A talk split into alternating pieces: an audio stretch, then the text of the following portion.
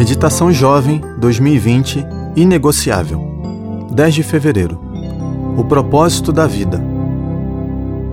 E você, meu filho Salomão, reconheça o Deus de seu pai e sirva-o de todo o coração e espontaneamente, pois o Senhor sonda todos os corações e conhece a motivação dos pensamentos. Se você o buscar, o encontrará. 1 Crônicas 28, 9. O rei Davi sabia que estava morrendo. Por isso, mandou chamar seus oficiais, líderes militares e conselheiros para ouvirem suas últimas palavras. Ali estava também Salomão, que Deus havia designado como seu sucessor. Naquela ocasião, ocorreu uma conversa comovente entre o rei e seu filho. O conselho de Davi a Salomão foi de grande importância para o jovem, mas também para nós hoje. Essas palavras colocam a questão do propósito da vida numa perspectiva correta. O verso de hoje concentra a sabedoria acumulada do grande rei.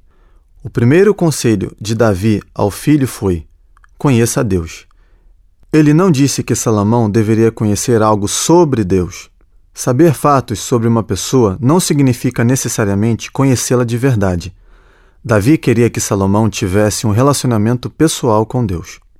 É assim que se descobre o sentido da vida. Você deve começar com Deus, seu Criador. Ele criou você para conhecê-lo, amá-lo e servi-lo. É somente em Deus que descobrimos nossa origem, identidade e nosso propósito. Se agir desse modo, você o achará. Ele o guiará, ele o abençoará.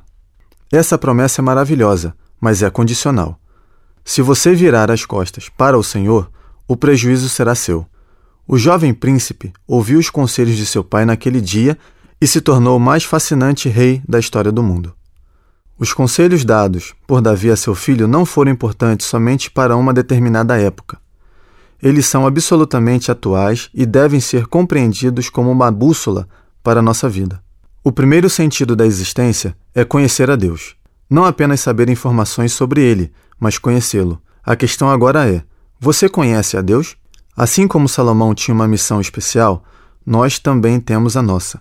Pergunte a Deus o que ele espera de você. Depois, dedique o coração a cumprir os planos dele para a sua vida.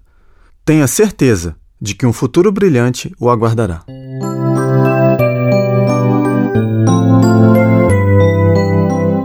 Eu sou Adalberto Júnior, funcionário da CPB.